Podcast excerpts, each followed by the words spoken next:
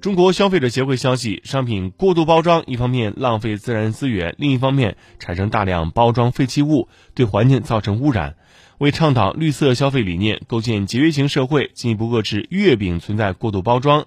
中消协与中国烘焙食品糖制业协会将在中秋节前联合对月饼过度包装进行消费监督。